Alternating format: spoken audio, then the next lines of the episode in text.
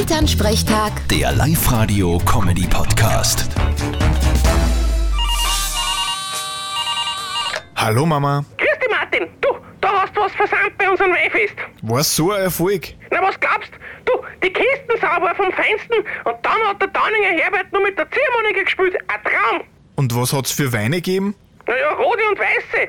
Und so ein Mittelding. So ein Rosé. Ma, wieso bin ich da nicht selber draufgekommen? Du, wir haben uns eh ein paar Flaschen gesichert. Aber gleich ödere. Weil, weißt du, der Wein wird ja mit den Jahren immer besser. Stimmt, und manche Jahre werden nur mit Wein besser. Vierte Mama. hast da wieder recht. Grüß dich, Martin. Elternsprechtag. Der Live-Radio-Comedy-Podcast.